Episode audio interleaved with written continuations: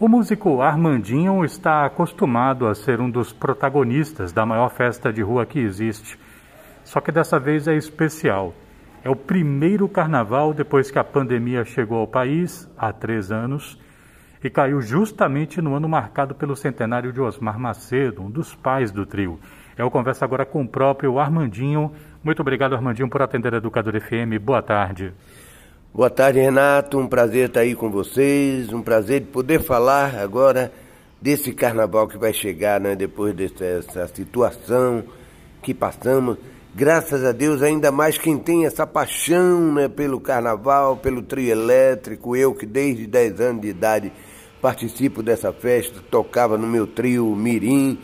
Mas agora, com fé em Deus, a gente volta às nossas tradições e que a gente seja o carnaval da Bahia, das tradições, o carnaval que tem essa energia, tanto dos que fizeram o carnaval, os carnavalescos, né, da, tanto da minha época do Axé Music, né, e, e os novos, né? E é esse carnaval que a gente quer agora. Amandinho, esse é o carnaval do centenário do teu pai. O que é que isso significa para você? Significa muito, porque o meu pai, ele inventou o trio elétrico com Dodô, né? Acima de tudo, ele é o meu mestre, o mestre de toda uma geração que seguiu essa escola musical. Porque o que a gente desenvolveu através dos tempos foi uma escola, né? um instrumento que o cavaquinho do meu pai, que gritava naquelas cornetas e falava de forma contagiante, né? que gerou o sucesso do trio elétrico durante anos. Foi esse cavaquinho, a voz do trio elétrico. Eu, com minhas influências, né, Beatles, Hendrix e tal, eu levo esse cavaquinho para o campo da guitarra, né, já tra trazendo toda a tecnologia né, da guitarra e começo a transformar, botar, adaptar mais uma corda. E eu acho que o dia que realmente ele se fez né, mais característico foi quando eu dei esse nome de guitarra baiana. A guitarra baiana é como a baiana do acarajé, né? Não tem como tirar da Bahia. Então, como é um instrumento que nasceu né, na Bahia, originou o trio elétrico, né? foi a voz do trio elétrico, nada como ter o nome da sua terra de origem. Isso aí deu uma característica muito forte, mais personal, né? mais personal. Então é o meu instrumento, é como filho, né? Esse o bandolim de 10 cordas, são coisas que eu venho desenvolvendo e vem sendo aderido né, por todos os músicos brasileiros né, que, e, de fora. Atualmente o bandolim de 10 cordas é um instrumento já super usado. Eu quis fabricar é, ainda nos anos 80, né, na do Soto, no Rio de Janeiro, mas o pessoal ainda não era uma coisa, era uma novidade. E eles não gostam muito disso, eles querem instrumento que vende. Então eu Fiquei quieto, acabei fazendo com o luthier aqui de Salvador, o Jorge de Itacaranha, fez um semiacústico para mim e eu começo aí a história do bandolim de 10. Os outros bandolinistas foram conhecendo e foram aderindo, porque é uma possibilidade a mais. Né? Hoje em dia estão aumentando até com essa possibilidade de botar mais corda, porque atualmente todo mundo se baseava pelo instrumento que comprava na loja, instrumento pronto. Mas eu como tenho uma história né, de dois inventores, né, que meu pai que foi para a loja comprar um instrumento e quebrou o bojo para poder fazer aqueles paus elétricos. Então eu tinha essa, essa visão. O Dodô fazia para mim, eu desenhava os instrumentos da forma que eu queria, e o Dodô, até um certo tempo, né, enquanto ele esteve aqui com a gente, ele fabricava né, esses instrumentos. Em seguida eu começo a procurar outros luthiers e atualmente eu tenho o meu exclusivo, o Elifa Santana, que faz a guitarra do jeito que eu quero. E mais do que nunca, essa guitarra é baiana, essa guitarra tem uma característica, uma sonoridade, toda uma história musical que eu vim desenvolvendo, tanto eu como meu irmão Haroldo, que montou até uma escola né, que passa essa linguagem trieletrizada. Porque o instrumento em si, ele pode ser de qualquer natureza musical, né? Tocado nos Estados Unidos, um mandolin, electric mandolin é um jazz, é uma outra história musical.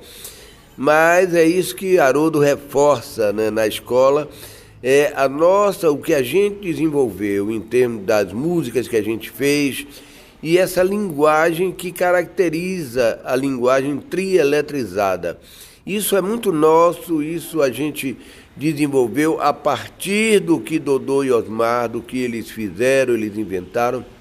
Daí, né, e como eu tenho esses ensinamentos do meu pai com esse instrumento que ele toca desde menino, esse cavaquinho com afinação de bandolim, é a partir daí, né, que me fiz músico, me realizei, né, tocando e levando essa exclusividade musical para o mundo, porque onde quer que eu chegue no mundo, né, eu tenho, eu viajo muito, só parei na pandemia, mas agora já voltei esse ano, já fiz três viagens para a Europa, já estou voltando em abril, maio e seguindo, né, por outros países, principalmente a partir de Portugal, que tem sido o nosso ponto de partida, mas homenagear esse meu mestre, né, esse que me passou tudo, que me ensinou desde os 15 anos, quando eu fui para o Rio de Janeiro tocar no Teatro Municipal, num grande festival. Eu fui todo instruído pelo meu pai e eu ganhei o público, ganhei o jurado do concurso lá do Flávio Cavalcante. Então eu tenho uma admiração muito grande, além do pai querido, né, aquele paizão pai de todos esses irmãos Macedo e pai até da galera que seguiu, como o Duval Leles, Luiz Calda, né? Todos eles falam, são os filhos dessa alegria, né? Que ele plantou, a alegria musical, né? Ele fez. O primeiro sucesso de Moraes Moreira quando saiu dos Novos Baianos foi letrando uma música dele que era o Doble Morte e o Moraes deu o nome de Pombo Correio. Então ele tem uma história musical, até hoje as rodas de choro, porque eu também circulo nessas rodas, o bandolim das cordas, eu toco, toquei muito o Tayane com Rafael Rabelo, que é uma música instrumental do meu pai. Hoje é muito tocada nas rodas de choro, né, pelos grandes instrumentistas que estão aí, o Yamandu, né, o Hamilton de Holanda. Por sinal, o Yamandu, acabei de gravar um disco com ele agora lá em Portugal, gravamos no mês passado e vamos lançar em seguida, já fazendo shows pela Europa. É, eu, eu nunca me canso de me surpreender, Armandinho, com a minha ignorância. Minha ignorância sempre me surpreende. Eu achava que na dupla Dodô e Osmar cabia a Dodô é, arquitetar, construir as coisas e que o Osmar era mais o executor, o músico. Uhum. Aí um ouvinte mandou uma mensagem para mim essas semanas, semanas atrás. Não, Osmar era metalúrgico, Osmar também metia, era professor Pardal. Uhum. Queria que você pudesse comentar um pouco, assim, esse, digamos assim, as contribuições que, que cada um teve, assim, em tantas inovações. Uhum.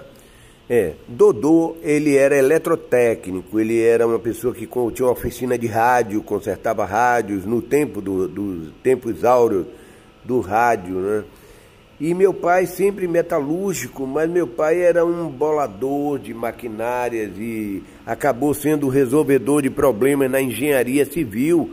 Ele era muito solicitado pela Norberto Odebrecht, a Consic Portuária, todas as que trabalhavam na engenharia, nas grandes construções, quando tinha problema, já falava. O próprio Norberto, o paizão, lá atrás, ele dizia: chame Osmar quando o engenheiro estava com problema. Então meu pai era esse cara que resolvia. Quando ele, Dodô, fazia o captador e botou no cavaquinho dele, mas apitava quando aumentava o volume, ele queria volume para sair tocando alto, ele descobriu que abafando a caixa do instrumento, é, eliminava e eliminando a microfonia. É aí que ele vai a Dodô, né? E digo, Dodô, vamos tirar a caixa, vamos fazer. Ele sempre trazendo as ideias, né? Ele sempre. Porque Dodô era um, uma pessoa maravilhosa, mas tinha uma família enorme. O Dodô teve uns 16 filhos com duas mulheres. E ele vivia muito apertado de, né, com o trabalho dele para dar conta né, dessa situação. E meu pai era uma pessoa né, que tinha uma metalúrgica, tinha uma situação, então ele vinha sempre a Dodô buscar né, essa, tanto no conhecimento de Dodô com a eletrônica e com as ideias dele. É aí que eles partem os dois juntos para a ideia de fazer um instrumento no cepo maciço. Né? E meu pai, porque a ideia dele, ele queria ser músico, mas viu que a situação de músico era muito difícil. Ele já tinha o pai dele que era torneiro mecânico, consertava motor diesel, já tinha uma, uma coisa na mecânica, então meu pai foi muito para esse lado aí, fez o curso no Senai, em São Paulo, durante um tempo, conheceu o garoto, conheceu os músicos, todo o que ele queria, mas tirou primeiro lugar no concurso do Senai, veio para Salvador com a ideia de montar a metalúrgica, isso com 20 anos de idade, no começo da vida dele. E que foi o sustentáculo da vida dele, né, que ele pôde ter uma vida mais tranquila, né, mais uma, uma situação bem melhor do que qualquer músico, né, porque era a situação do músico. Se, se hoje é difícil, né, naquela época então era até o vagabundo, né, quem era músico, né, então tinha uma uma visão assim, né, da, do músico na época. E meu pai trilhou essa, essa coisa da, da engenharia, trabalhou sempre. O Moraes que escreveu uma coisa sobre ele, que é Osmar, nosso grande Noé, que ele se cercou de tanta coisa, né? Ele, ele tem um currículo que ele diz: eu, eu fiz tanta maquinária, tanta obra, resolvi tantos problemas com invenções, né? Com as eh, realizações dele mecânica, de engenharia, mas ele foi só reconhecido pela invenção que ele e Dodô resolveram para curtir o carnaval, né? beber, curtir a festa, para brincar. E essa daí é a invenção que deu essa notoriedade toda para ele, né? o trio elétrico, mas ele tem esse currículo né, de, na engenharia civil, na, em todas as grandes obras Inclusive, ele houve um problema no metrô aéreo de Miami e ele foi chamado para resolver o problema do metrô de Miami e resolveu, né? E está se falando dos Estados Unidos, né? Ele tinha essa habilidade, ele tinha, inclusive para resolver outros problemas. Ele fez o trio espacial em 88, uma mecânica que nunca mais se, se reproduziu por ser muito complicada aquela estrutura né, que levantava o palco com toda a banda, rodava, era uma escada que ia, eu tocava, né, a gente tocava e o cantor né, na parte mais alta, depois vinha o coro, vinha os músicos, percussão e a bateria na base. E era uma coisa que rodava e dava uma sacada de dois metros para fora e subia quase o dobro da altura do trio elétrico. Era um negócio fantástico. E tudo invenção do Belo Osmar. Por tudo isso, né, a gente tem que fazer uma homenagem, uma, uma, uma, uma homenagem à altura do que ele foi, do que ele fez, do, das invenções, das bolações. E o nosso grande Noé, né? Temos que comemorar os 100 anos dele. E muito importante para mim, né, que tenho toda essa, essa vamos dizer, é, né, né, de escolaridade, que o nosso caso não é de escola, nós somos tipo autodidata, né? Tanto ele, eu aprendi com ele, mas nunca soubemos tocar por música. Então foi uma escola natural, né, intuitiva, né? E por ele foi que eu me tornei o músico que sou, que vivo e com uma felicidade enorme de ter sido seguido e aprendido com ele. Já que você citou Pombo Correio, pode tocar um pouquinho pra gente? Era o doble Morse, aquela coisa que lembrava o código Morse, né? As brincadeiras que ele fazia, que é...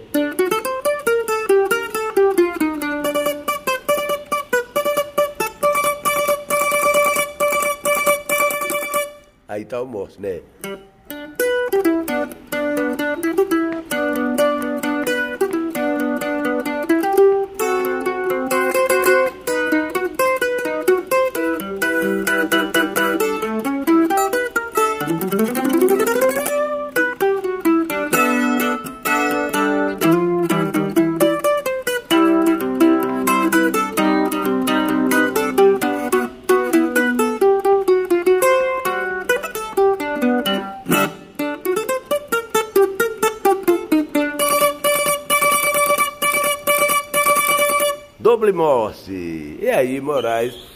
Poeticamente, né, a esse doble morte da comunicação, ele fez a comunicação poética com o pombo e nasceu pombo correio. A gente está falando do centenário do seu pai. Esse ano também marca um outro centenário. Valdir Azevedo, autor do Brasileirinho. Como é que é a tua relação com, para além do Valdir, com o repertório do choro, Armandinho? Olha, quando eu fui tocar na Grande Chance, eu ganhei aqui em Salvador, meu primo Papal né, me pegou, me levou, me matriculou nesse concurso do Flávio Cavalcante. Eu ganhei aqui em Salvador, fiz um sucesso danado com já com o júri do Flávio Cavalcante aqui e me levou para o Rio de Janeiro. Lá eu fiz uma final no Teatro Municipal, gloriosa, porque eu tive quase três minutos a plateia de pé aplaudindo. Também instruído né, pelo meu pai, que fez, é um jurado, vamos fazer um pupurri com vários ritmos, valsa clássico, chorinho, e ainda toco a modinha do filho do Jacó do Bandolim, que era do júri, Nelson Mota também no júri, Maestro Erlon Chaves, toda uma galera. Eu sei que esse modinha do Sérgio Bittencourt, a gente acabava virava frevo, no final virava trio elétrico, né? E era uma velocidade danada que eu imprimia. No final a galera explodiu, né, a plateia, e eu fiquei famoso, né, saindo nas ruas no Rio de Janeiro, em Copacabana. Isso veio para o Norte, Nordeste, esse programa. E a partir daí eu começo a minha a minha vida profissional e a partir desse programa que eu fiquei contratado da Tupi, sempre que eu fazia um programa na Tupi, aparecia um visitante. Chegou lá o Valdir Azevedo. Acabei de fazer o programa e Valdir Azevedo, tá? Acabei de lhe ver na televisão, vim aqui falar com você. Vim dizer para você a tua importância quando nos anos final dos anos 60 Ninguém estava se ligando muito né, no, no chorinho, no bandolim, no cavaquinho, estava todo mundo na era da guitarra.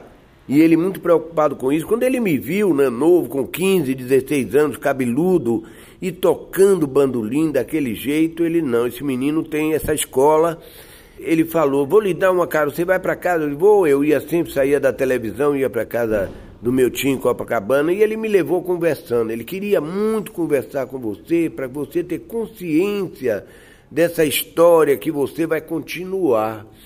O Valdir, ele tinha uma, uma noção assim muito bacana. Ele viu ali que eu era um continuador né, da história. Ele falou: você é continuador da minha história, do Jacó do Bandolim, e essas coisas estão se perdendo, não está sendo mais solicitado né, para gente tocar.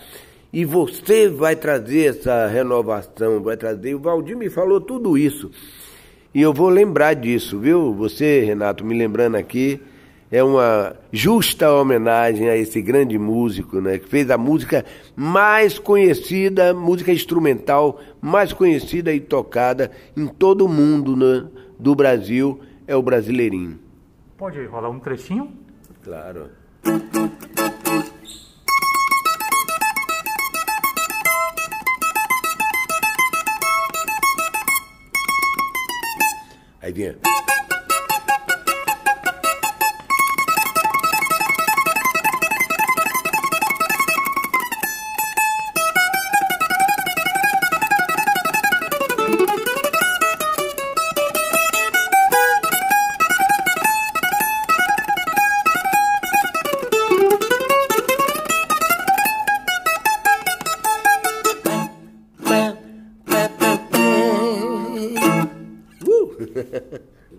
Falou no Jacó do Bandolim? Falou, e não só falou, como eu fui conhecer o Jacó do Bandolim. Ah, essa parte é a parte, né? É.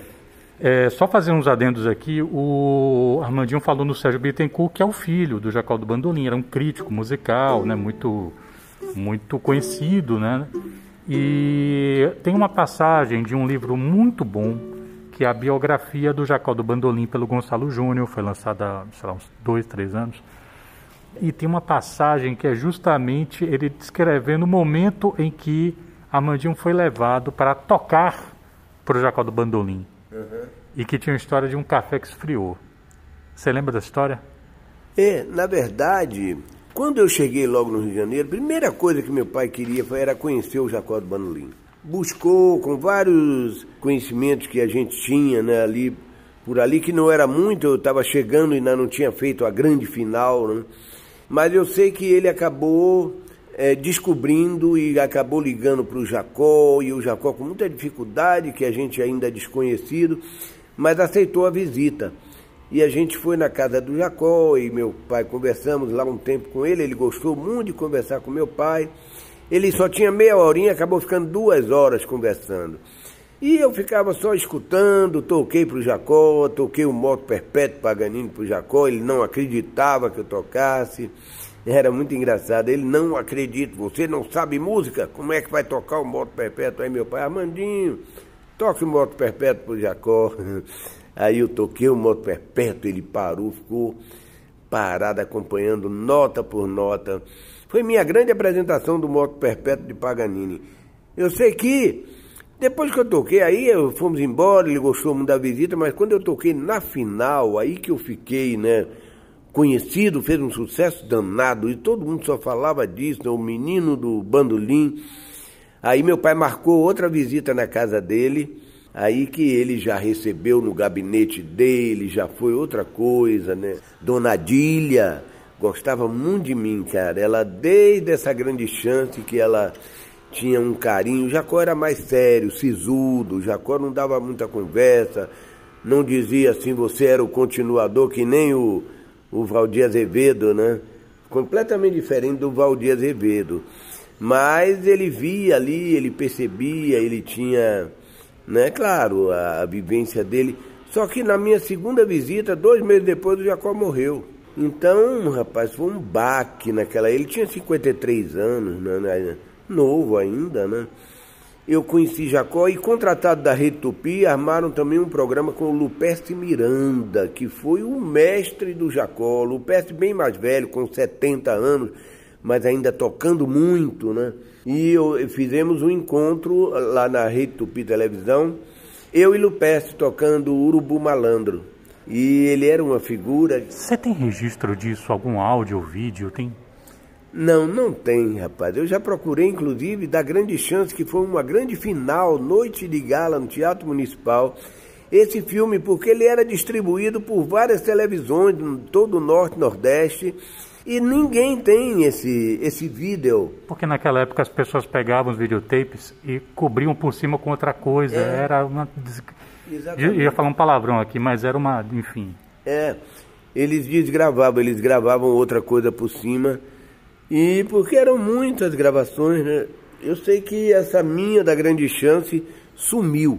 Sumiu. Aqui em Salvador, que a, a TV Itapuã poderia, porque eu comecei na TV Itapuã poderia ter guardado isso, mas houve um incêndio aqui que queimou esse arquivo todo da TV Itapuã. Então eu fiquei sem o, o, o vídeo, mas eu tenho o áudio porque o meu disco, o meu primeiro disco foi a gravação ao vivo da Grande Chance, que é uma gravação maravilhosa, tem todos os aplausos né, nas mudanças de música. E tem o Flávio Cavalcante falando no final, a plateia de pé, aplaude o candidato de Salvador, Armando Macedo. E foi uma loucura isso.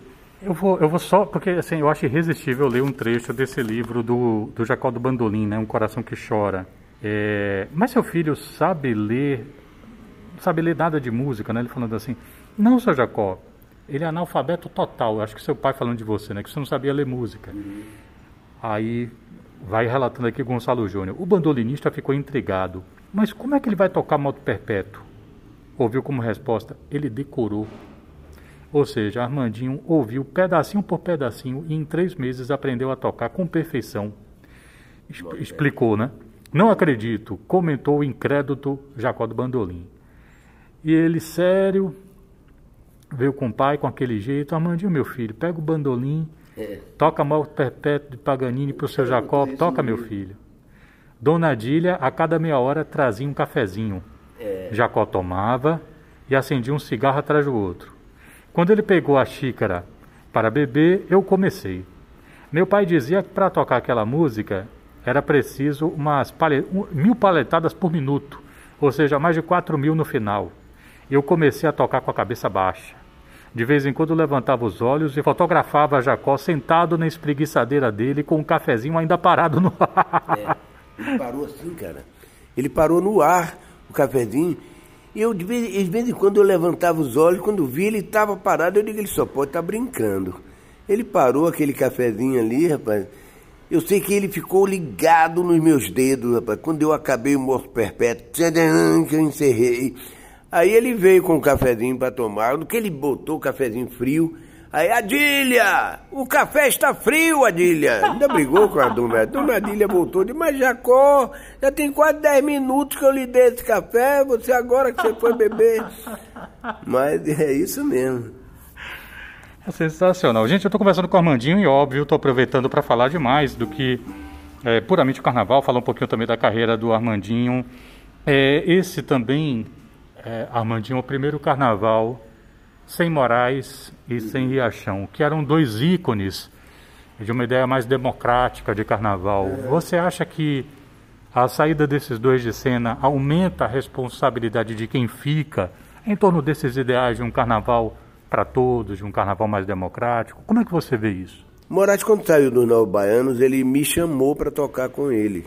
Ele já me conhecia, eu era amigo do Pepeu, ele já tá sabia da minha história, né, da Grande Chance, que estava muito recente foi em 69, 69 a grande chance, e nós estávamos em 73 para 74.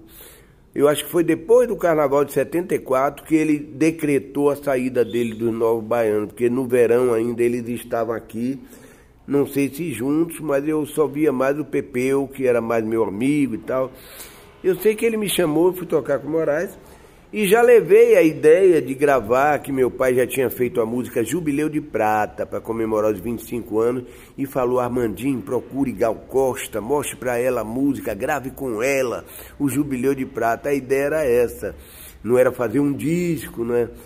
Eu sei que eu fui com essa ideia, procurei Gal na época, aí Gal disse que não, não ia fazer disco de carnaval, música de carnaval, que ela já tinha feito durante dois, três anos seguidos e a gravadora pediu a ela que não seguisse mais, que ela era MPB.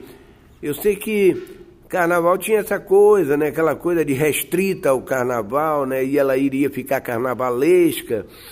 Eu sei que aí com Moraes é que Moraes me levou na, na gravadora Continental e eu contei a história toda do trio elétrico. O presidente da Continental gostou, falou: vamos fazer um LP. Eu falei: que maravilha, vamos fazer um LP. Aí eu falei, puxa, mas e aí quem, quem vai cantar a música, o Jubileu de Prata, que era para voz feminina, né? Aquela. Meu pai, ah, 25 anos tem saudade. Ele queria galgo fazendo aquilo. Aí o Moraes falou, Armando, eu canto, eu canto Jubileu. Então, o Moraes cantou no disco e eu chamei, eu trouxe Moraes no carnaval. Eu digo, Moraes, vamos lá pro trio. O trio é instrumental, mas você fica lá com a gente, curtindo e trouxe Moraes para o trio elétrico. E ele ficou lá curtindo a festa toda. Até que ele viu meu pai com o microfone lá, né? Meus amigos e tal. E chamava o microfone de meus amigos já. Porque só pegava para isso. Ô meus amigos, boa noite, meus amigos. Meu pai com aquele jeitão né, meio político, né? Aquela coisa, aquele jeito dele. Aí o Moraes, aí Armando, vou cantar o Jubileu de Prata nos meus amigos. Pega aí, o microfone ficava, ficava guardado, né? Pega ali os meus amigos, é mesmo, vai cantar nessas cornetas aí, que nem o, o, a Kombi do Ovo, né? Aquele sonzinho de corneta para voz. Ele aí pegou o microfone e começou.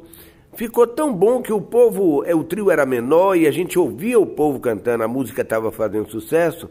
Eu sei que no segundo ano a gente fez o segundo disco, É a Massa, e aí eu trouxe Moraes novamente pro trio elétrico, aí eu já melhorei o som, digo, vamos melhorar o som para voz. Comecei a botar mais caixas de som no trio elétrico, compramos uns amplificadores grandes, potentes, com caixa de som de grave, e fomos melhorando a voz. E de vez em quando, porque o que falava alto no trio elétrico era o cavaquinho elétrico, não tinha, era o som que comandava em todos os trios elétricos, era o cavaquinho e o violão acompanhando. Mas aí eu levei Moraes e Moraes novamente, né, insistindo ali, ainda um som precário, não é para a época, para a voz, mas de vez em quando ele ia lá, ele não abriu mão mais. Aí ele ficou até o 1980, 79, acho que foi o último ano, porque em 80 ele já resolveu botar o trio dele na rua. E meu pai, desde o primeiro ano que ele cantou, meu pai, primeira vez que tem um cantor de trio elétrico, né, no nosso trio elétrico e tal. E a gente ficou sendo o trio né, que tinha ali um cantor e ninguém ainda fazia aquilo. Aí veio o Novos Baianos, né? Dois anos depois da gente chegou o Novos Baianos. Novos Baianos só tinha cantor, Paulinho Boca de cantor, Baby e tal. O repertório instrumental trio elétrico de, de Pepeu, que aprendeu também guitarra baiana, pegou comigo afinação, pegou todo o modo de Pepeu. Saiu no primeiro ano comigo só ouvindo eu tocar. E ele estava ali tipo dizendo, vou aprender esse negócio. E como o músico que ele é, né, danado, aprendeu guitarra baiana e botou lá no trio elétrico deles, dos Novos Baianos, mas Moraes com a gente. E ele lá. E começaram, e Baby pediu a permissão a meu pai, pode cantar no trio elétrico, mas meu pai, o trio é de vocês, vocês fazem essa maravilha e tal, não sei o que, pronto. Aí começaram a cantar também, e aí foi se estabelecendo o canto no trio elétrico, começado né, por nós lá, o trio elétrico, né, era no nosso trio elétrico. Hoje em dia se fala, é Moraes foi o primeiro cantor, o nosso trio elétrico, né, o Armandinho Dodô e Osmar foi o trio, primeiro trio elétrico que botou um cantor. E por sinal era Moraes Moreira, que é o cara que contou a história do trio elétrico todo em música, né, que fez músicas maravilhosas, né, que foram consagrando a nossa história. Ele fez a Abra Alas e Caminho para depois passar o trio de Armandinho, Dodô e Osmar. Isso daí deu uma projeção no Brasil inteiro né, para o nosso trio elétrico. O trio acabou virando, tirando aquele coisa de só ser do carnaval. Né? A gente passou a ser uma banda para tocar o ano inteiro. Passamos a tocar até mais nos palcos do que em trio elétrico, rodando o Brasil. Moraes foi o cara que mais injetou o, o, afoxé no trio elétrico, nas músicas de carnaval. Então, é, de dia não tem lua, né? Foi o grande afoxé, inspirou muito né, os, os seguidores depois, né, que vieram. Então, é, a importância dele foi muito grande, ele tem uma importância... Agora, ele se sentia, principalmente nos últimos anos, né, decorrente né, de toda essa era do Axé Music para cá, se sentia desprestigiado. E era, né? Ele vinha para cá, ele não tinha uma assistência bacana, não tinha um trio elétrico bacana, não, não se dava o, o, o nível né, do, do que Moraes merecia. E ele sentia muito essa falta de, de assistência né, que ele tinha aqui. Tanto que ele passou a tocar muito no Carnaval de Pernambuco Fez muita música para Pernambuco, né, porque ele fazia muito frevo também. E ele falava isso, não, eu estou no Carnaval de Pernambuco, lá o pessoal prestigia. Como o Pernambuco tem isso, né? Prestigia até os maestros que já morreram, são homenageados. E aqui na Bahia virou é um carnaval tão festival, tão de mídia, né, que acaba virando uma loucura, né? Porque acabam os de fora eh, ocupando o espaço dos de dentro, dos que fazem parte dessa festa, e descaracterizando em certo ponto, mas isso tudo é um movimento é, empresarial que existe né, no, no carnaval, naquela coisa, vamos botar fulano que está fazendo sucesso no Brasil, e vai dar dinheiro, e vai vender abadá, e vai então é, virou em função disso, muito de negócio. E o negócio não vê a cultura, não vê nada, não vê esse lado, né? não, não, não prestigia esses valores culturais. Por isso, né, ele foi sendo desprestigiado e o carnaval foi mudando de rumo, né, as rádios foram mudando, as, os interesses né, falam mais alto e essas coisas aqui né, têm sido né? não, não, não, não segura uma onda como Pernambuco segura, da cultura, né? como o Rio de Janeiro tem a, a, o samba há anos e ninguém mexe, ninguém acaba com aquilo ali, embora façam outros carnavais em Ipanema. Mas aqui na Bahia não, aqui na Bahia o festival falou mais alto do que o carnaval. e Riachão você conheceu? Conheci e toquei com ele. Quando voltei da, da grande chance de vir para Salvador em 71, 72, eu passei a participar de eventos que tinha Batatinha, tinha Riachão, o Vivaldo Conceição, né, uma galera muito bacana, o Panela. Era muito alegre, né? era uma alegria tocar com Riachão. Era uma. Ele brincava. Foi um prazer. Em todas as vezes que a gente se encontrou, inclusive o último documentário feito sobre Riachão, eu participo, eu fui convidado. E ele adorava tocar comigo, com Edson Sete Cordas. Foi uma pessoa, um artista né, de baiano, bem da Bahia, aquele que nunca saiu daqui, dava um pulinho aqui, outro ali, mas sempre aqui da Bahia, né? Aquele artista mesmo do gueto baiano e que deixou aí obras maravilhosas, né? Quando fazia música, é, é aquele instinto natural, né?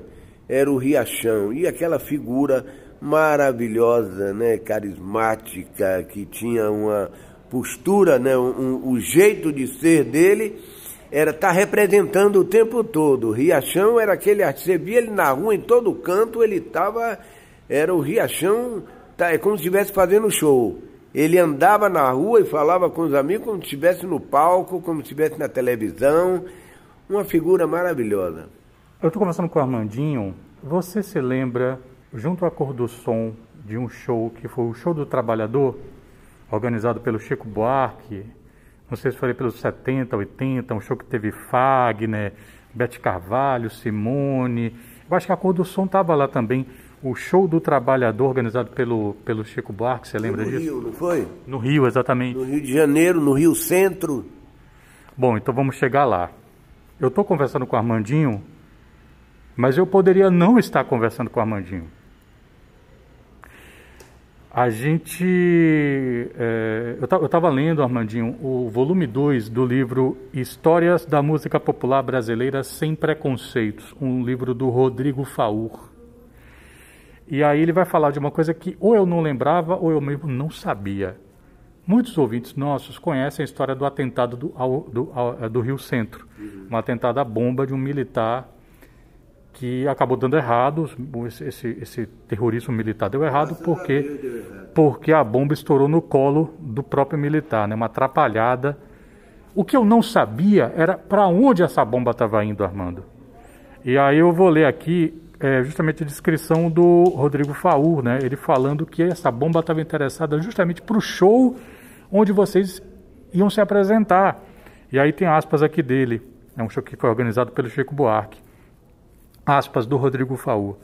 Algum anjo da guarda deve ter tido pena de tirar de cena de uma vez só Chico Buarque, Gal Costa, Luiz Gonzaga, homenageado do evento, Gonzaguinha, Clara Nunes, Calbi Peixoto, João Nogueira, Simone, Bete Carvalho, Elba Ramalho, Djavan, Ivan Lins, Alceu Valença, Moraes Moreira, Fagner, MPB4, Ney Mato Grosso, João Bosco, Francis Raime, João do Vale, Paulinho da Viola, Roberto Ribeiro, Dona Ivone Lara, Novelli, Miúcha, Cristina Buarque e artistas da nova geração como Angela Rorô, Zizi Posse, Joana e os grupos As Frenéticas, Roupa, Roupa Nova, Céu da Boca e A Cor do Som. Uhum. Se essa bomba tivesse chegado lá, era capaz da gente nem estar tá conversando hoje com o Armandinho. Você lembra daquela ocasião, do, do, do, enfim, do que, é que aconteceu naquele dia? Lembro, lembro muito. Eu acredito que não foi um dia só. Eu toquei, no dia que eu toquei não teve bomba. Tá entendendo? É, mas foi uma, uma, uma, época assim muito é, perigosa, né? Porque estava é, tendo esses atentados, né?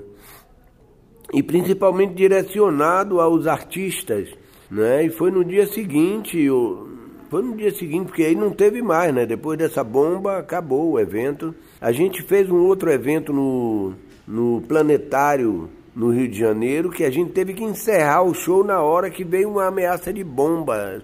Correu boato de que tem uma bomba no planetário e a gente teve que encerrar o show. Tava com meu pai, era o show do trio elétrico, né, da banda. E meu pai falou: Digo, pessoal, a gente vão saindo com calma daqui agora, a gente vai encerrar o show antes da hora, mas depois vão, vocês vão saber o motivo. Agora vão saindo e conduziu todo mundo a sair devagar. Felizmente não teve bomba nenhuma, não sei o que foi, mas é uma época muito preocupante, né? Principalmente na área da música, né? Que os músicos sempre sofrem, né? Os artistas, né? Porque tem uma visão mais comunitária, né? E isso não é bem recebido né, por certos né, da, da, da, direita, né? Isso aí é, é, um problema que não sei quando vai se acabar e atualmente isso está muito intenso também, né? Graças a Deus, pastor, mas a gente está atravessando isso, isso persiste, né? Agora levantaram, né? Apareceu esse outro aí que deu essa incrementada né? nessa esses posicionamentos nesses opostos, né? De um lado e o outro que é terrível isso, a gente não sabe como, como contornar esse tipo de coisa. Armando, uma dúvida de leigo. Quando você toca, você pensa? Você pensa no que você está fazendo? Ou, ou sua mente fica em branco enquanto suas mãos estão trabalhando? Como é que é? Não, é, é uma coisa tão instintiva. A gente pode até pensar antes, né? É, eu vou fazer isso aqui, ou sei lá, qualquer tipo de coisa. Mas no momento que você, principalmente quando é um improviso, quando é um improviso, aí é uma coisa que naturalmente os olhos fecham, a boca abre, sabe? Cria uma situação assim, meio de transe, que eu às vezes não gosto nem da minha imagem nesse momento, porque não é uma imagem que a gente fez uma pose, que a gente fez um jeito assim, sabe? de dar um sorriso, de falar com alguém, de ser simpático. A gente esquece tudo isso, o corpo é, não, é, não são nem às vezes as melhores fotos, né? mas tem muita gente que fala, é esse momento que eu quero, é isso aí que eu quero buscar. Aí eu entendo, eu até estou com umas fotos agora do Edgar, maravilhosa do show de Luiz Caldas, que foi uma, um show maravilhoso, para mim um maior show do verão, cara, porque foi muito, muito, muito bom.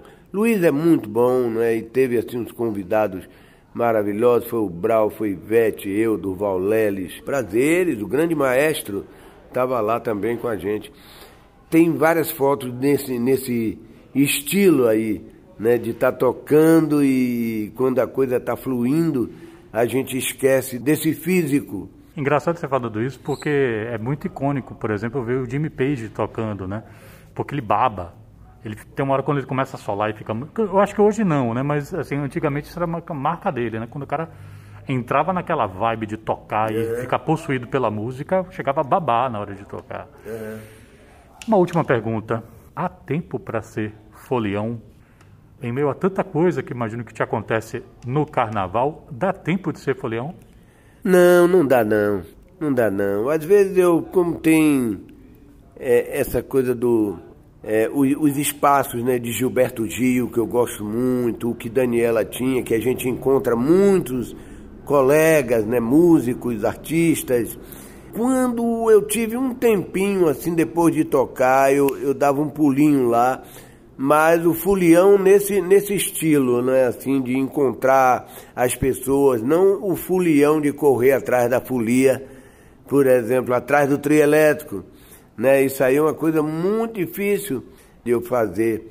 Eu já fui, já acompanhei, é, depois da minha tocata, tá lá atrás vinha o Carlinho Brau e eu já corri lá com a galera quando a gente tá com pique, né? De sair, de acompanhar um pouco o trio dele. Já fiz isso nas micaretas de sair do meu trio e ir pro trio de Durval Leles. Né? É, é meu momento de fulião, né? De, é de estar envolvido com as bandas, com os músicos, participando de outras bandas sem o compromisso de estar tá tocando, embora sempre role a canja, né? Mas aí a gente está curtindo, né? Tá tomando uma cachaçinha, como dizia meu pai, mas é muito difícil ser fulião quando a gente tem esse compromisso né, de trabalho, de, de ter que cumprir ali o horário, de ter que fazer, porque tem um momento que você cumpre um horário, né? Porque às vezes você leva seis, sete horas num trajeto que chega numa hora que você, pô, quero descansar, né? Já, já foi, mas você cumpre, você tem que ir até o final. E aí fica mais difícil ainda quando isso acontece da gente ser um pouquinho fulião, né? Um pouquinho de ir ver os outros também. Mas eu gosto quando eu tenho tempo de fazer essas visitas.